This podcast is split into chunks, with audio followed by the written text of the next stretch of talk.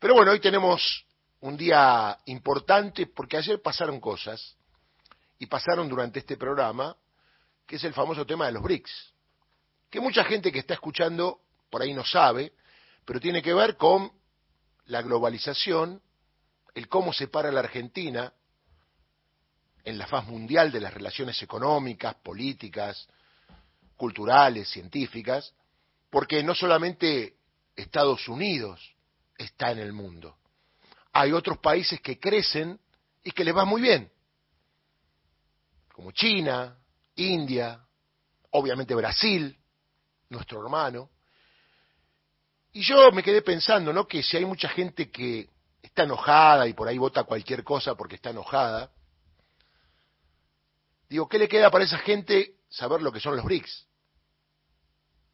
Entonces tenemos que tomar el trabajo de hacer un poquito de docencia para Guille de General Rodríguez, para Indor, para Liliana de Villa Purredón, de profundizar un poquito dentro de lo que puede la radio. Ya lo hizo ayer Gustavo Campana, pero a veces no es tan fácil. A ver, esta comunidad de países tiene que ver con tener los huevitos en varias canastas. Ya nos robaron los huevos en los Estados Unidos porque con el Fondo Monetario Internacional estamos hasta las manos.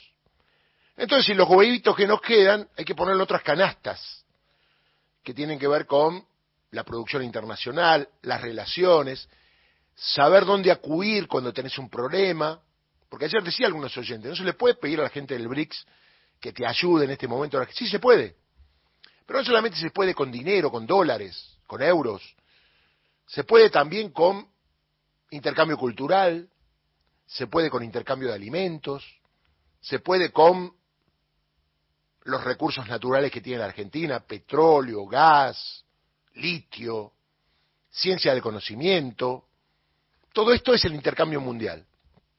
Y ayer, cuando habló nuestro amigo Hernán Mundo, en un lugar tan paquete,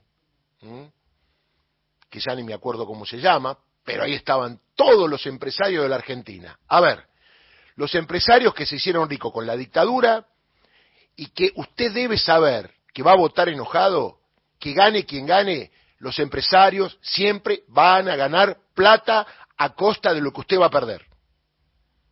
Mucho, poco o en el peor de los casos van a estar estabilizados. Pero nunca van a perder, digo los grandes empresarios, no las pymes, que es lo que sostiene la economía de la Argentina, que fue la más vapuleada cada vez que hay una crisis económica en la Argentina. Bueno, ayer se recordó por parte de Gustavo, cómo nació esta relación con los BRICS, que vendían increciendo de hace más de 10 años. Lo dijo Cristina, creo, en el 2013. ¿Mm? También lo dijo Néstor. Esta relación con Lula implicaba abrir puertas en otros mercados que agrupados con varios países del mundo tienen una estructura sólida, a la altura de la estructura que tienen los Estados Unidos. Y ayer veía una nota muy interesante de Martín Granowski, hablando de que, por más que Estados Unidos está peleado con Rusia, siguen negociando. Acá nadie es tonto. Uno no puede vivir sin el otro, inclusive para hacer una guerra. Entonces la Argentina puede negociar con Estados Unidos, podrá negociar con China, ¿y por qué a algunos les molesta que tenga los pies en los dos platos, porque muchos son cipayos, los empresarios argentinos son cipayos. A lo mejor negociando con China ganan más, pero China es comunista. A lo mejor con Estados Unidos ganan menos, pero es Estados Unidos.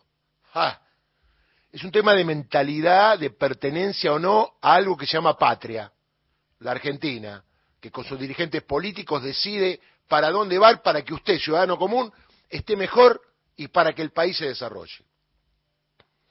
Lo digo esto porque así como usted no lo entiende, yo no lo entiendo y tuve que leerlo y se lo transmitimos, porque es un tema muy finito, el tema de las relaciones mundiales a la luz de la crisis que hay. Porque de no haber crisis, ¿por qué buscas asociarte? Si vos solo te bancás, Argentina no se banca solo. Hoy por hoy ningún país del mundo se banca solo.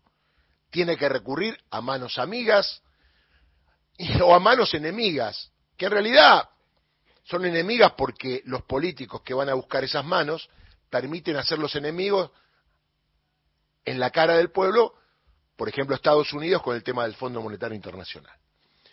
Digo esto porque ayer, después vamos a escuchar en esa cumbre de empresarios, donde una empanada costaba tres mil pesos y donde estaba el jet set del poder en la Argentina, hijos, nietos de aquellos que colaboraron con la dictadura militar, nunca nos olvidemos, fueron los candidatos a hablar. Y la verdad que ayer no hubo tantos aplausos por parte de los empresarios paquetes.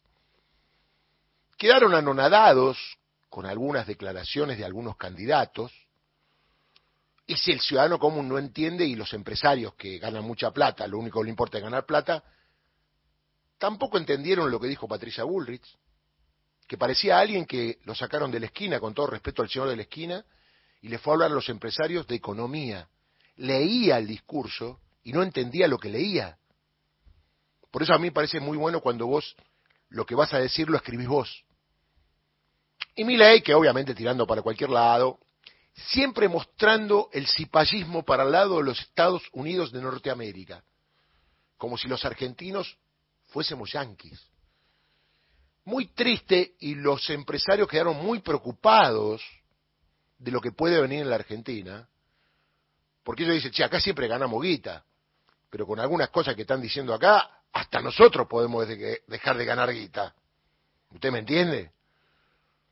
Salvo Sergio Massa, que obviamente está en la creme de la creme, habla con el fondo, habla con economistas, habla con políticos de otros países, tiene control, tiene gestión. En este momento es el ministro de Economía, hizo un acuerdo, está viendo cómo lo puede llevar a cabo, logró cosas muy importantes hasta fin de año, digo en el marco del acuerdo, ahora tendrá que abrir las medidas para poner plata en el bolsillo de los argentinos, levantar el ánimo de la gente, que vaya contenta a votar y que el peronismo solucione de aquí en adelante este problema.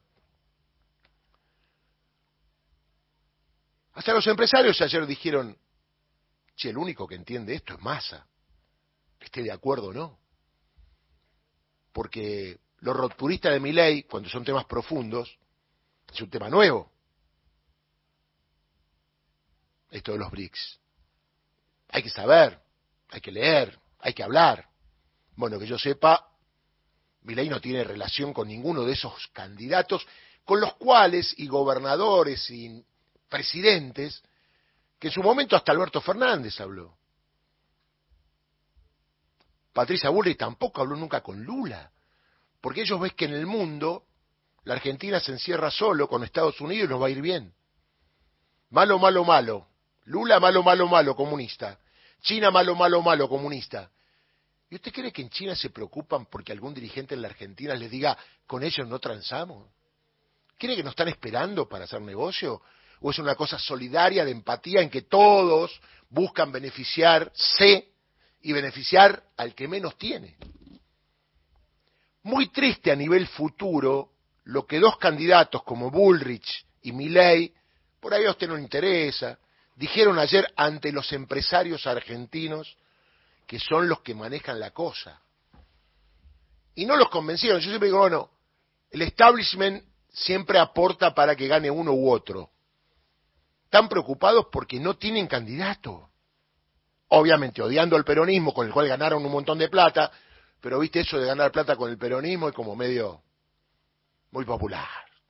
Tenemos que ganar plata con el gobierno de los CEOs, de los empresarios. Ojo, cuando gobernaron los CEOs con Macri, ganamos menos plata que con Cristina y con Néstor. Y el otro señor Milei, no sabemos de dónde viene, no sabemos cómo va a estar y no sabemos para dónde va a ir. Esto lo dijeron los empresarios cuando iban al baño. La mirada era así, che, el loco este no tiene idea. Lo decían los empresarios. Y la Bullrich, mamita, ojo, después lo pueden votar y los pueden apoyar. Pero en la interna de lo que fue, en ese ámbito de poder, y de estar bien lejos del pobre, que a lo mejor lo vieron porque cuando pasaban con el auto estaban los piqueteros, en el mismo país. ¿Y a cuántas cuadras de distancia? Los piqueteros de los dueños de la Argentina. Eso es lo que el peronismo tiene que tratar de resolver. ¿Por qué piqueteros y por qué millonarios que te pueden decidir quién es el presidente? Sería bueno que el pueblo decida con conciencia quién va a ser el presidente y que sepa realmente qué es lo que va a hacer cada uno a la hora de gobernar. Si no, como le dije el otro día, estamos en un país berreta, donde se vota cualquiera porque uno está enojado, donde no importa qué va a ser, pero queremos algo nuevo. ¿Qué es lo nuevo?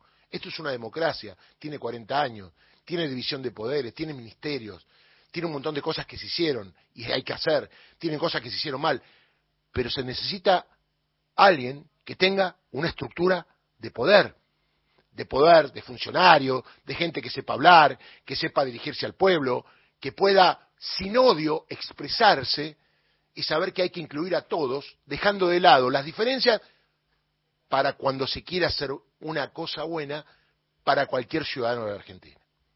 Por eso, muy triste ayer se fueron los empresarios, obviamente bien comidos, bien bebidos, respecto de lo que vieron con los dos candidatos novedosos, Bullrich, por un lado, que ya estuvo, ellos se acuerdan, ¿eh?